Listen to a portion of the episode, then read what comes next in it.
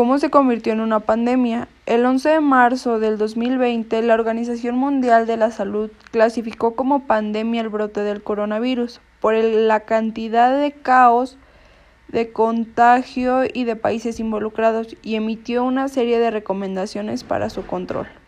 La enfermedad se prolongó principalmente de persona a persona a través de las gotículas que salen despedidas de la nariz o de la boca de una persona infectada al toser, estornudar o hablar.